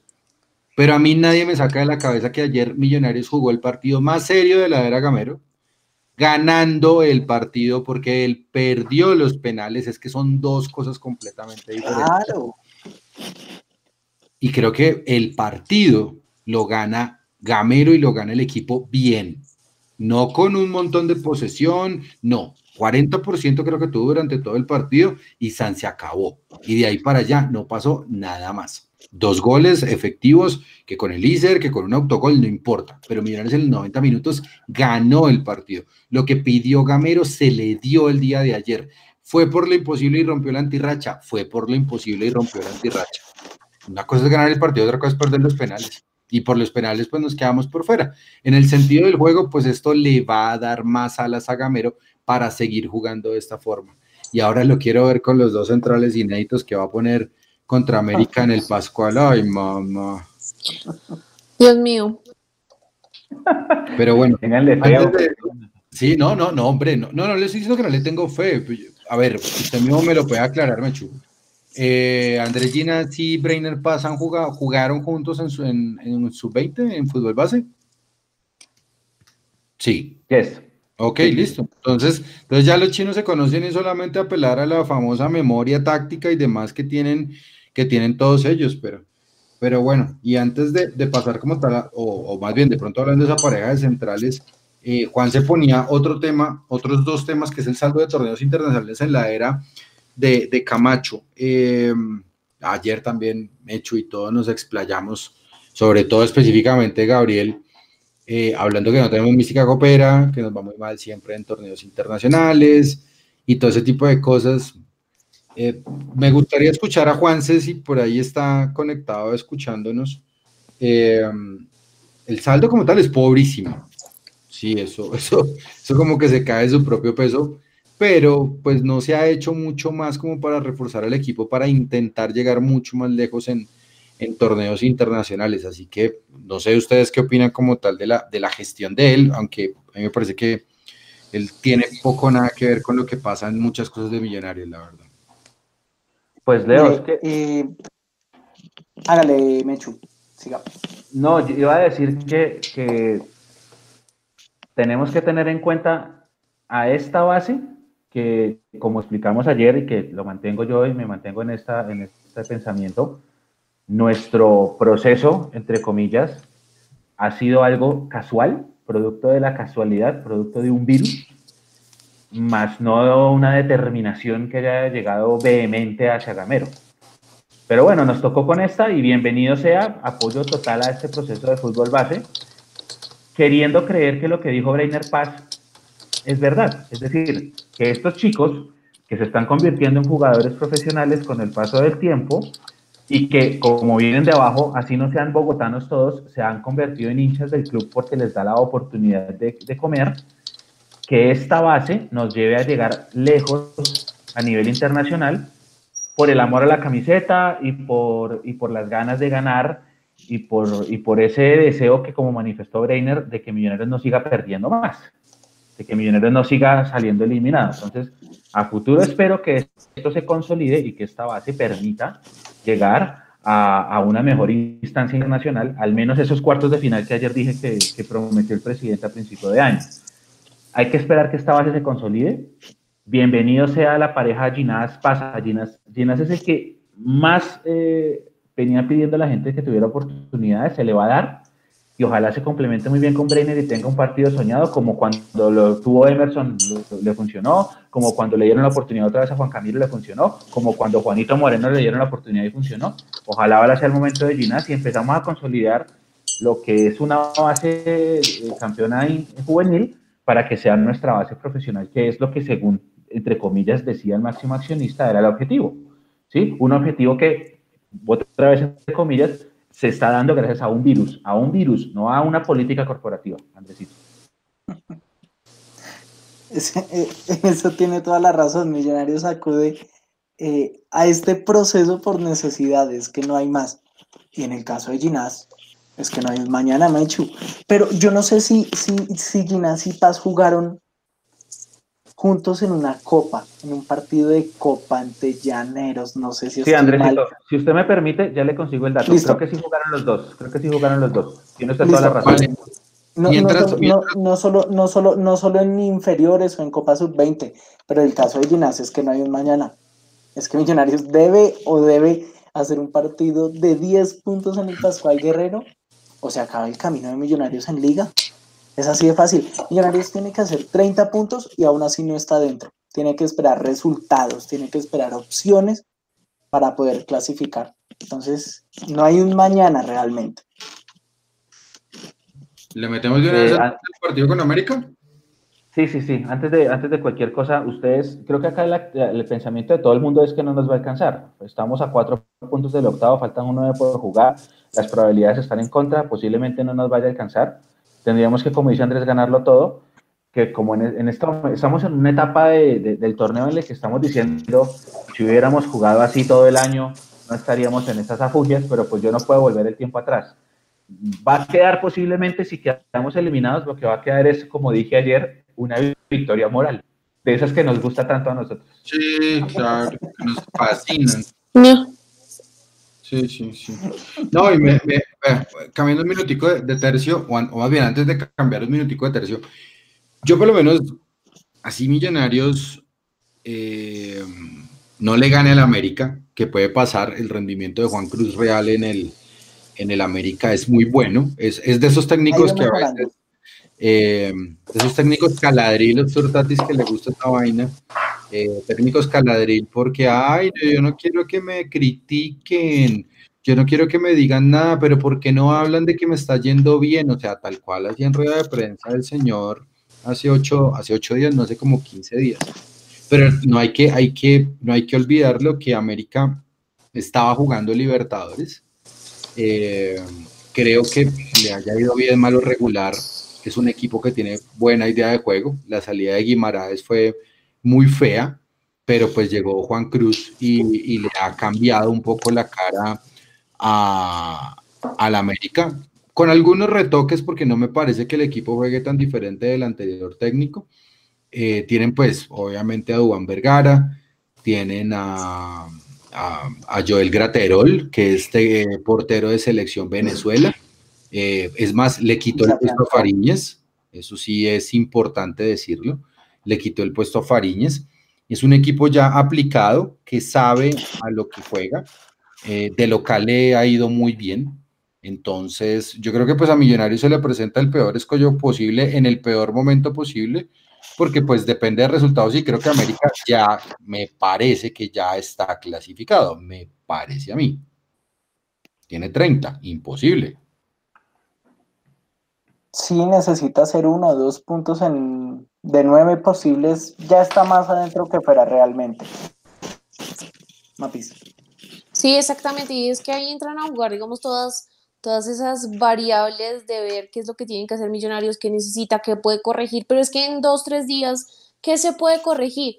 Hoy Pep Guardiola sacaba una frase, no sé si ustedes la vieron, bastante larga, la voy a resumir, y decía que ya los entrenadores no existen, que realmente lo que pasa ahora es que se juegan muchísimos partidos y se enfoca el equipo en recuperarse eh, estar listo, jugar, recuperarse, estar listo. Entonces él decía eso, que los, jugadores, que los técnicos ya no existen y es una buena reflexión porque son partidos muy seguidos y lo que podremos ver eh, de ayer a mañana en, en, Millonarios y digamos en avances y en, y en correcciones va a ser muy poco, realmente va a ser justamente de los jugadores y yo creo que ya tirarlo y decir, bueno, ojalá se complementen bien estos dos, así que es muy a lo que muy a lo que vaya a suceder, porque trabajo real, pues realmente muy poco, y sobre todo con estas ausencias sobre la marcha que ha tenido Gamero. Sí, y aparte pues, también Millonarios le va a tocar contra, contra varios exmillonarios, valga la redundancia. Entonces está Carrascal, que estuvo metido en el negocio de Santiago Montoya, por ejemplo. Eh, nos va a tocar también. De muy buen nivel. Sí, con, ay, se me perdió por acá, con Juan David Pérez y con Felipe Jaramillo, que también son ex millonarios, los últimos dos que no salieron muy bien de acá del club. Eh, pero ¿saben a qué juegan? sí, no, no, son titulares. No, porque tienen un nivel bajo. Juan David Pérez ha, sido terrible. La hinchada realmente de América lo quiere sacar hace un montón de tiempo. Sí, sí. En, el, en el caso del mediocampo, eh, la línea general es Carrascal, con Paz y con Carlos Sierra. Correcto. Y, y adelante Jesús Cabrera, Adrián Ramos como nueve y capitán y Dubán Vergara. Y esto que a Jesús lo pones más a veces a la, mitad, como en esa función de, de falso, no de falso nueve, sino de media punta. de media de enganche, sí. le, alternan mucho la posición, pero hay, hay ciertas variantes posicionales, pero en el caso de Juan, de Juan Cruz Real, eh, se ha mantenido la idea de juego, ya como usted lo decía, eh, Leo, con algunos retoques que le han funcionado a nivel local a la América en esta liga. Correcto. Mechu. Encontré, encontré, Andresito, el dato que usted decía, efectivamente, Millonarios Tigre Tigres, perdón, Tigres, Tigres. 8 de mayo de 2019. Ramiro Sánchez, Jair Palacios, Breiner Paz, Andrés Ginas y Omar Bertel. Mm. Juan Camilo García y Steven Vega en la mitad. Adelante, Elícer, Santiago Montoya y Barreto y como, punta Jader Valencia. Lo ganamos 2 a 0, goles de Jader Valencia y de Ginas al 90. Ese día jugaron juntos a nivel profesional. Eh, Paz y Ginas. Buen, buen, dato, Andrés. Menos mal me acordó, ya lo encontré. Entonces, Para tenemos de publicar. referencia a la Cone. Le voy a poner a la Cone que me pase las fotos para ponerlas de, del antecedente de ellos jugando esta noche. Saluda a la Entonces, Cone, que es muy buen dato, buen dato, buen dato, sí, nos, nos debe Sí, estar sí. escuchando por lo menos.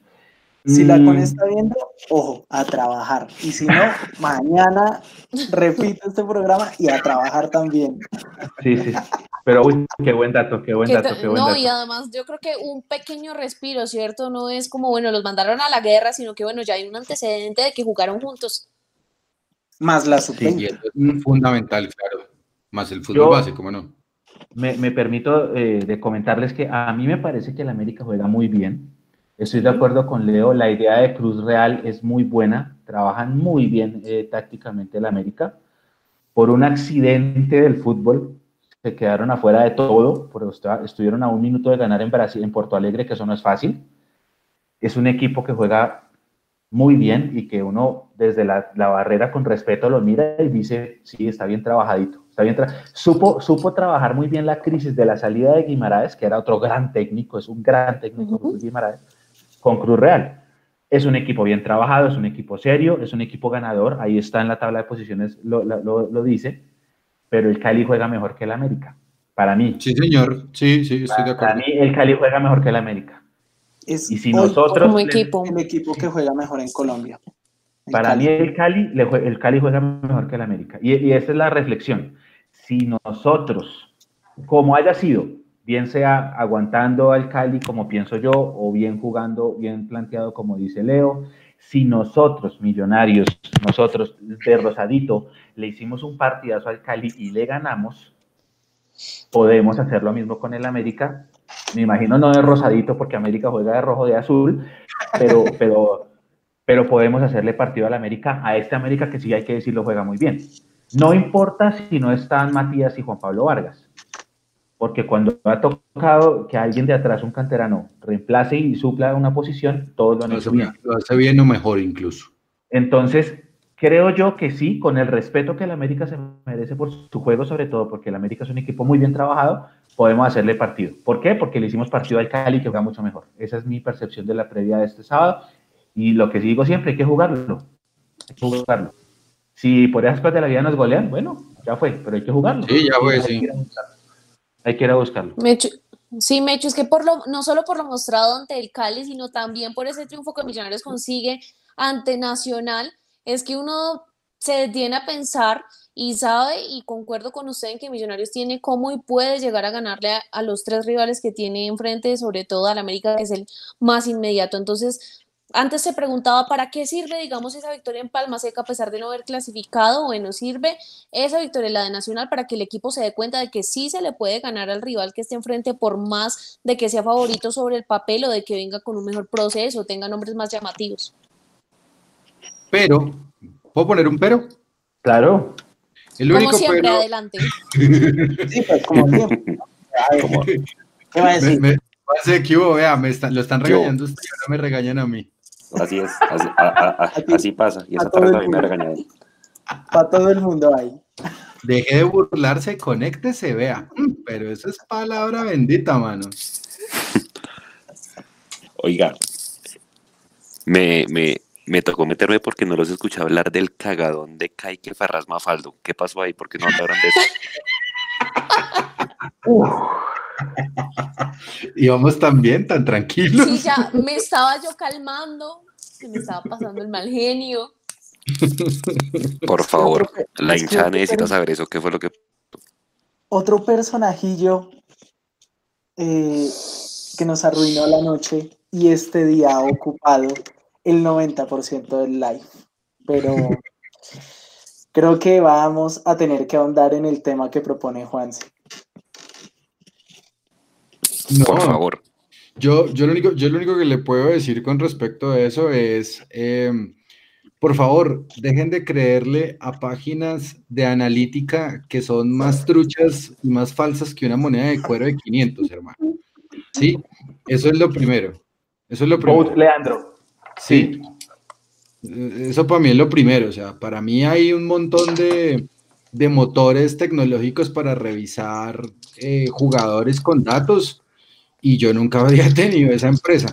Y menos cuando yo les conté a ustedes en el momento que salió la, la noticia que uno de los antiguos empleados de Joseph Gurlian es dueño de esa empresa. Oh, casualidad, es pura casualidad. O sea, no es nada más. ¿Listo? Y lo segundo es que sabe de dónde salió esa información del propio club. El propio Millonarios puso a rodar esa información, hermano. Y es más, y usted la vuelve a leer esa información y no tiene un solo dato, solamente tiene supuestos escritos en inglés. De verdad, qué montón de embuchado el que le metieron a Millonarios y a la gente eh, con la llegada de ese muchacho, todos disque esperándolo, esperándolo para que... Sí, no, o sea, ese va a ser la solución a nuestros problemas y negando a Ginás, por ejemplo. O sea, llega Mafaldo y entonces borramos a Ginás porque llegó Mafaldo. Y eso no, no era así. Leo. Termino, termino, termino con esto de, sobre, sobre el señor Mafaldo. A mí lo que me preocupa es una, si eso pasa, porque yo no sé qué tipo de, en la Comisión del Estatuto del Jugador acá en Colombia, no sé si un jugador inscrito se considera como si tiene, como si tiene contrato. Eso es lo que yo estoy averiguando, porque... Debería. Es que ese es el tema. O sea, ahí está, ahí está el deber, Juanse, pero otra cosa muy diferente es el actuar en derecho. Si el jugador, lo que yo entiendo y lo que yo pregunté, si el jugador está inscrito ante mi mayor, quiere decir que tiene vínculo contractual con el club. Entonces ahora quiero ver cómo lo van a devolver y cómo van a resolver con él. ¿Cuánto, cuánto se pudo haber gastado Millonarios en, desde el que el tipo llegó a la cuarentena, los hoteles, los pasajes? Entiendo que le dieron parte de sueldo. Bueno, eso es un, hasta que no se aclare y no veamos las actas el otro año, no vamos a saber, pero por lo menos unos dos meses de hotel y de gastos del tipo acá, ¿no? Ah, pero está ya en el Clario, es barato. Sí, sí, sí. ¿Cuánto, tiempo, se, ¿Cuánto tiempo se puede demorar, Juanse, sacando las estadísticas de Caique, el Brazuca, Mafaldo, el Millonario?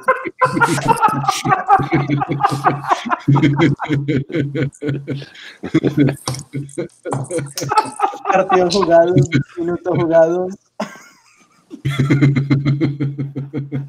No, pero es que hermano, es, es, muchacho, en serio.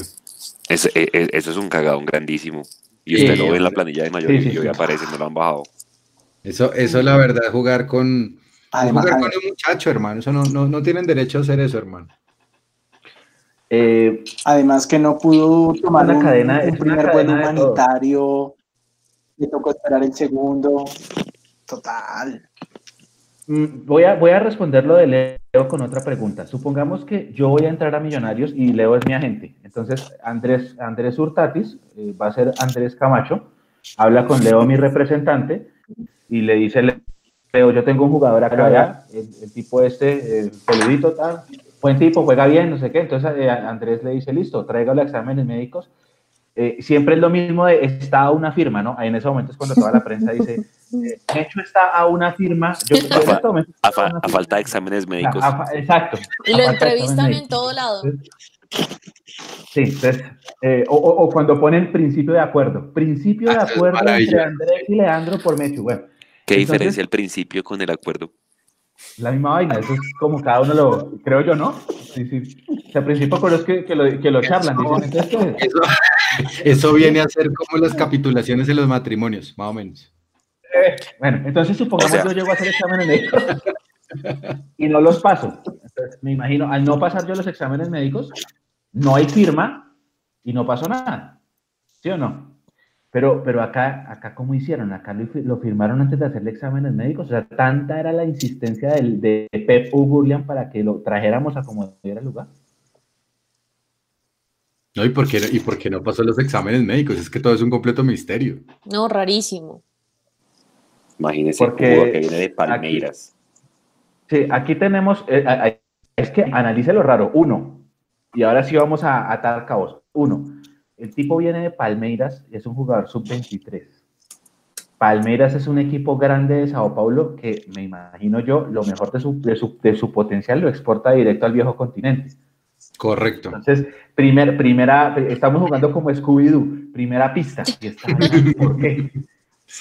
¿A qué? Si Palmeiras al extranjero, al extranjero donde reciben el dinero en dólar o en euro, ¿qué hace mandando a un jugador acá? Segundo, esa insistencia de traer un, extranjero, si acabamos de tener un, problema con, los, con el tema de los cuatro extranjeros en cancha y nunca podía estar Godoy de titular porque estaba Juan Pablo y estaba el estaba Fariñas, y entonces ahora se fue de uno. ¿Ese tema qué? Entonces, yo no entendía. El tercero, tanto, tanto, tanto cosa que dicen de que vamos a potenciar nuestras divisiones inferiores y van y le meten a otro defensor extranjero a un proceso de, de inferiores que viene consolidándose otra pista que no entiendo. Cuarto, ¿por qué se demoraron tanto los exámenes médicos? Si el jugador aterrizó en Bogotá en septiembre. O sea, yo aterrizo, yo aterrizo, yo aterrizo en Bogotá en septiembre, lo primero que hago al otro día son los exámenes médicos. Pero ahí sí creo que tocaba tener, ahí sí creo que debía tener una cuarentena.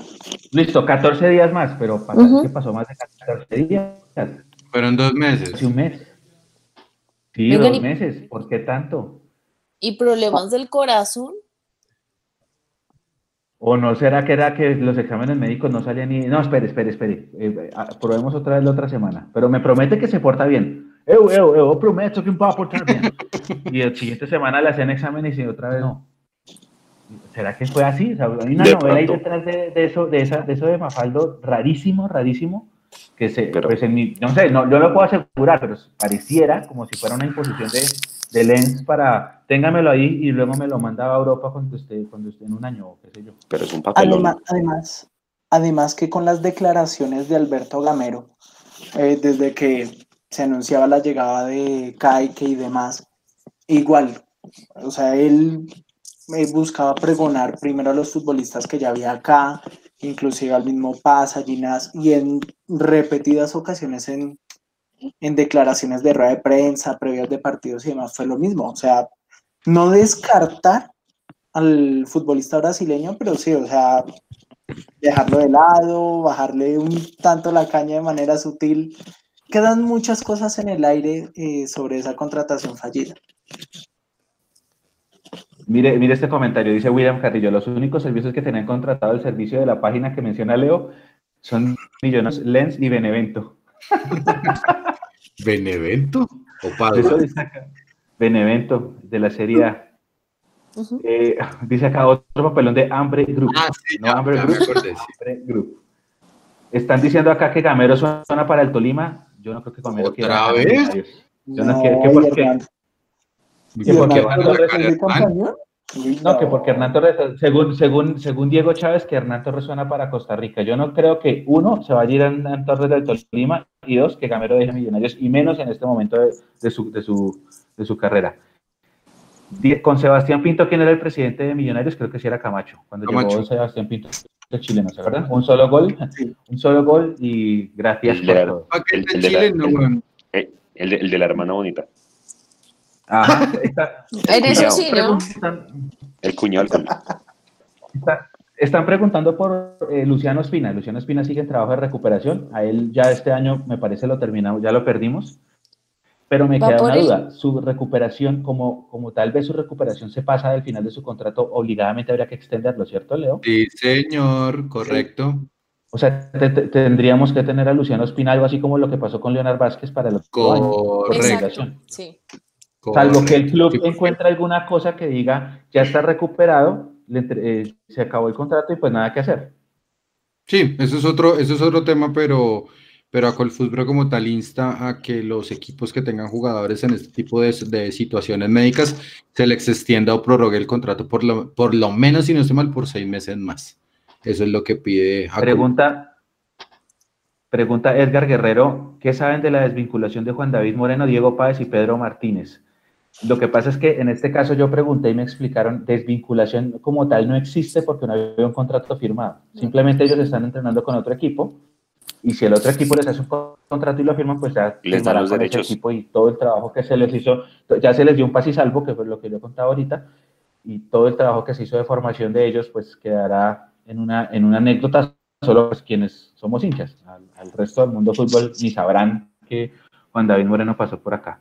Están hablando que Cruz Real jugó en Millonarios. Así es, Juan Cruz Real jugó en Millonarios en el año 1998 y no hizo nada. Venía como grandes pergaminos y aquí no rindió. De hecho, hoy que estaba sacando la estadística de los penaltis, encontré su debut. Debutó el el 26 de febrero del 98 en un partido que terminó 0-0. El técnico era Maturana, imagínense. Quedó 0-0 con Junior y ganamos 4-2 por penaltis. Ese fue. Ah, a Raúl a Maturana expulsaron ese día. Y también a Raúl Ramírez Gacho. Imagínese. A don Juan Cruz Real. Si quiere le consigo los goles, pero pues a manera de, de estadística para este live. ¿Quién más está haciendo por acá? Bueno, Oiga. saludos desde Australia, Santiago. Un abrazo para usted. Súper. Mm, Nacional hoy en día no juega nada, Oye. está bien, sí, Nacional hoy en día no juega nada y nosotros lo terminamos de, de- de rematar. Gracias a Dios esa eliminación. Ayer fue cuota inicial nuestra con ese 3-0. Juan, ¿iba a decir algo? No, perdón haberles metido el bus con el tema de, de, de Kaique Ferraz. Estaban hablando de la América. No. ¿Cuántos exmillos juegan? ¿Cuántos? Dele, Leo. No, no, no, no, no, no. Los exmillonarios son Carrascal, eh, Jaramillo y Juan David Pérez, si no estoy mal. Carrascal ya nos vacunó una vez, ¿no? Sí, señor. Sí. Y son golazo de de Santiago Montaña. Un golazo. Un golazo. ¿Cu- cu- ¿Cuándo fue eso? ¿El año pasado? Sí, El año pasado que perdimos 2-1 en octubre. Sí, señor. Y seguramente Juan David Pérez se jugará el, el único partido bueno de toda su llegada a la América, porque es que así nos toca. No, Carrascal juega bien. Carrascal es consistente con el América. ojo. Los que sí han sido intermitentes han sido. Jaramillo y Pérez, correcto. De acuerdo. Sí, para, para, para mí es el. Para mí es para el equipo Oiga, me están-. El- Juan, me están preguntando que si que hablaron de, de la recaída de Pereira. Ah, no, señor. Eh, hoy, hoy, hoy se, hoy se conoció que lo, lo, lo confirmó su vez que 15 días lastimosamente, o sea, Pereira vuelve para la liguilla o para la Copa Colombia, como lo quieran ver. O sea que Juanse está diciendo que Millonarios no clasifica. No mentiras. Para mí depende del, del partido del sábado.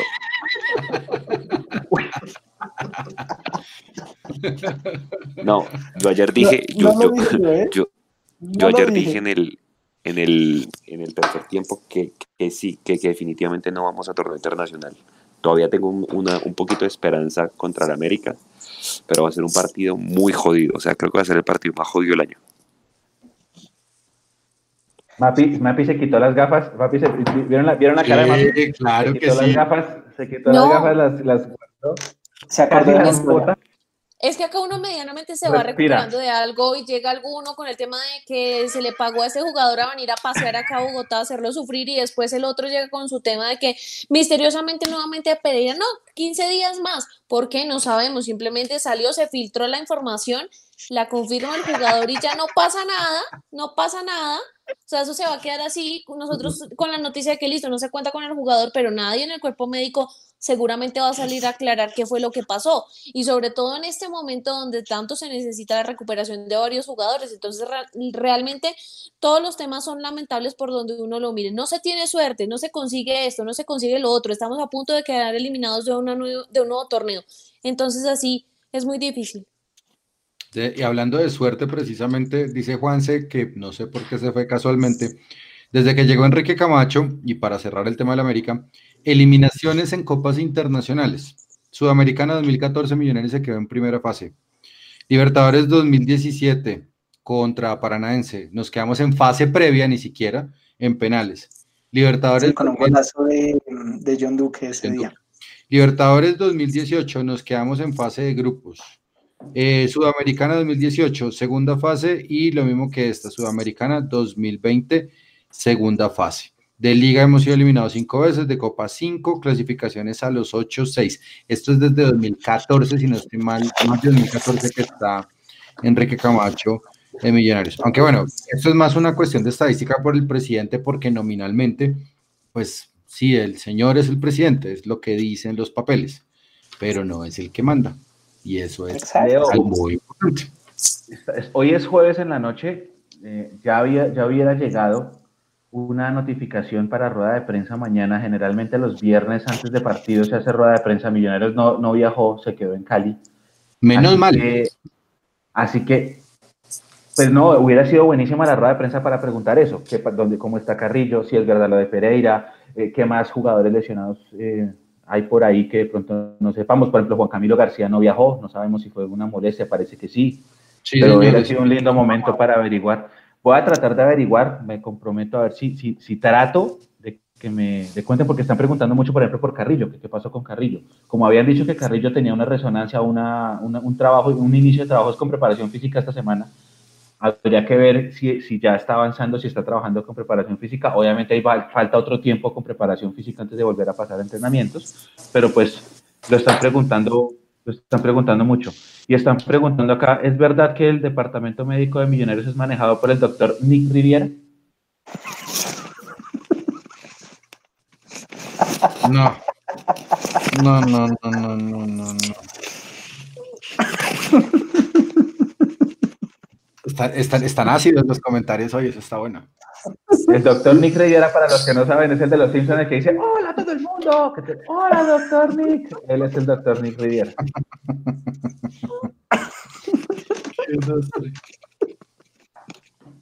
el doctor Nick Riviera es un desastre. Muy buen comentario. El doctor Nick. no.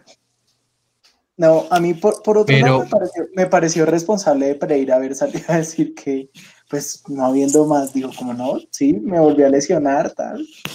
responsable Pereira. Eh, total, es responsable porque si se filtra la información, si la cuentan antes de que el club lo cuente, pues entonces toca salir y decir, no, sí, sí, como para no quedar tan mal. ¿Será que estamos ante repúblicas independientes en Millonarios? ¿Ese es el nacimiento de repúblicas independientes en Millonarios? No sé. Las islas. Sí, hay islas, ¿no? Es que hay islas. hay islas. hay islas como, hoy en como hoy en el femenino MAPI. Islas aparte. Ah, no. Sí, literalmente. Unos por aquí, otros por allá. Y, y la cabeza sabrá de eso. Por ahí. Sí. Bueno, eh, por último tema de la noche, pues ya tenemos rival de la Copa del patrocinador de apuestas acá en Colombia. Va a ser Alianza Petrolera, partido único en Barranca Bermeja. Nos toca analizar mucho, mucho mejor al rival. No sabemos ni a qué horas vamos a jugar, o si ya sabemos a qué horas vamos a jugar, creo que no. Todavía no tenemos programación de eso. Eh, entonces, pues, eh, qué seguidilla de partidos tan fuerte y tan brava y con tantos lesionados. no, y tan decisivos. la mala suerte. ¿Tan qué, Mapis? Tan decisivos además, porque es que es un solo partido en Copa y chao, o sea, aparte nos toca de visita, porque, ¿por qué nos toca de visita? Por si no saben, porque los equipos que van a, jugar en casa son los que ya venían de la, de la Copa, o sea, los que se integraron ahora a torneos internacionales van a ser todos visitantes. Ajá. Y si llega a pasar que ganamos y nos toca contra el Quindío, que es el que juega con el Cali la serie, también seríamos visitantes por el formato del torneo. El formato del torneo hace que siempre que tenga más puntos, cierra de local. O de local en este caso, pues porque ya no son partidos ahí y vuelta. Mucha gente preguntaba eso, Mapi, gracias por decirlo, que era que por qué, que por qué visitantes. No, porque este sistema de campeonato antes de la pandemia decía que el primer partido de local lo jugaba el equipo que llegaba de, nuevo en la tercera fase, o sea, nosotros, y cerraba de visitante. Como se erradicó ese partido inicial por el tema de la pandemia, se juega como si fuera solo el de vuelta, y el local es el equipo que llega de la fase previa y no el equipo que jugó torneo internacional. Así las cosas. A mí, me, si me preguntan para empezar ese tema, eh, a mí me da miedo la plaza y no el rival. Es lo único que, que puedo decir es la plaza es fregada eh, para nosotros porque venimos de la altura, pero por lo demás, como dijo Leo, por nombres tendríamos que pasar por encima de Alianza Petrolera. Eh, ningún rival como tal, pues, pues se tiene que menospreciar y demás. Eh, y obviamente Mechu no le está haciendo ni más faltaba, aunque lo, aclaro, aunque no debo hacerlo, pero, pero sé que, que, es así. O sea, ningún rival se tiene que menospreciar. Yo por lo menos lo que tengo claro es, ganemos algo. Algo, hermano ganemos algo, hermano. ¿Sí? Y así como dijo Brainer Paz, para que dejemos de sufrir un poquito, hermano. Entonces, mano, en serio, para mí, o sea, suena muy conformista, pero hay que ganar algo. Y ganar algo es para eso, para, la, para seguirnos limpiando las heridas, porque yo no creo y no estoy completamente convencido que ganarle a Nacional sea lo único, lo único bueno que se deba mostrar eh, para, este, para este 2020? Mechu, Leo. Sí, señor. Mm, Saben que si uno ve en tabla de posiciones Alianza Petrolera, uno dice puesto 16, puesto 17, está abajo, abajo en la tabla de posiciones. Pero en esa llave que tuvo ante el Bucaramanga eh, por, por Copa Betplay, que perdió en la ida 2-0, si no estoy mal, o 2-1, tuvo una remontada espectacular 4-0 en el partido de vuelta en el, en el estadio Daniel Villa Zapata. Muy buen partido eh, del pelado Brian Hill, que marcó un triplete para eliminar al Bucaramanga. Pilas, ya lo decía Leo, no hay rival chico. Eh, la plaza asusta, pero el rival de local con un buen partido se puede hacer muy fuerte. No es un rival de decir, ah, no, viene en la parte de abajo de la tabla de posiciones. No, es un rival de cuidado, es un rival que, que va por más, que tienen la Copa la posibilidad de reivindicarse también. Entonces no es nada sencilla la llave eh, de octavos en Copa. Sí, no, ningún partido, ningún partido como tal que vaya a enfrentar Millonarios y más en las condiciones en las que está Millonarios va a ser fácil. Al contrario, lo más importante será jugar toda esa seguidilla de partidos y rogando y pidiendo que no se lesionen ningún otro jugador más, porque qué hospital tan terrible. Ahora sí van a extrañar a todos estos muchachos del, del sub-20 que no les dieron oportunidad y que le podrían estar dando una mano a Millonarios en este momento. De casualidad. Dale, Dime. ¿Cómo ves la llave con No, sí, Sí, sí, sí, no, lo que, lo que decía Mecho, concuerdo con ustedes, que la plaza realmente sí es complicada por todos los aspectos y lo peor es que no es un partido de vuelta que uno diga, bueno, listo, hay un margen de error, se puede recuperar en el segundo, sino que solamente un partido y es allí donde se va a definir todo si tenemos un mal día, chao, si tenemos una lesión que nos pueda afectar, chao. Entonces realmente es muy complicado y, y, concuerdo con todos, no hay rival pequeño, hay que, hay que tomarse realmente el tiempo para planificarlo y últimamente a Millonarios los rivales así nos han, los rivales así como un Río Negro, una Alianza nos han complicado, entonces realmente sí creo que, que es que es complicado, no hay un rival pequeño, no hay un rival fácil porque los partidos no se ganan hasta que se juegan, sonará muy obvio, pero sí hay que ir concentrados y rezar eh, para que no se nos lesione nada más y pedir que los que están lesionados pues no se vuelvan, no se sigan lesionando porque es que ahí no entendemos todavía qué es lo que está pasando. De acuerdo. Un buen dato de Leo, Leo, tienes razón, tienes razón. Ganar la Nacional fue exquisito, placentero, delicioso, pero, cool pero no salvas el año ganando la nacional. Sí, no, ya, no, no, no, no, no. Yo me sostengo en las palabras de Richard Páez. Para mí jugar contra Nacional es como jugar contra Huila o, Cartagena, o Real Cartagena. Punto. Para mí, sí, para mí es igual. a usted no le dan una copa por ganarle a Nacional en un semestre, en un año, dos veces, tres veces. Son los mismos tres puntos de siempre. Punto. Que no nos haga daño ese no, sí, el, plus, el plus anímico para la hinchada, sobre todo de ganar la Nacional, es innegable, innegable. Pero eso no salva el año, eso no salva el año. Aparece esas viejas épocas en las que Santa Fe nos ganaba a nosotros y así quedara de 14 salvaba el año. Nosotros no, nosotros no. Y ojo a esto, Leo y, compañeros. Eh, la Copa la Copa Colombia, la Colombian Cup, da torneo internacional 2022. Exacto. Por eso. Exacto, exacto. No 2021. No, es 2022. Y la victoria, la victoria internacional es importante por el contexto. Pero hombre, ya vamos para el segundo partido posterior. Ya es que en 48 horas es el partido ante América, menos. Entonces ya eso, hay que pasar la página. Llegó una eliminación, claro, con victoria a bordo, pero hombre, es que ya el partido ante América es el sábado, es en menos de 48 horas. Y para Millonarios no hay mañana, es ganar o ganar. De acuerdo. ¿Algo más, muchachos, que se les haya quedado en el tintero para el próximo sábado a las 8 y 10 de la noche? Con multitransmisión de Mundomillos desde las 7 y 45, me imagino. No, Leo, sí, 30 minutos. No, no, no sé si, si de pronto hacemos un contexto a lo que va a ser la fecha para Millonarios con la tabla de posiciones, los rivales eh, directos para Millonarios en la fecha y de pronto los partidos que le queden, que me parece importante.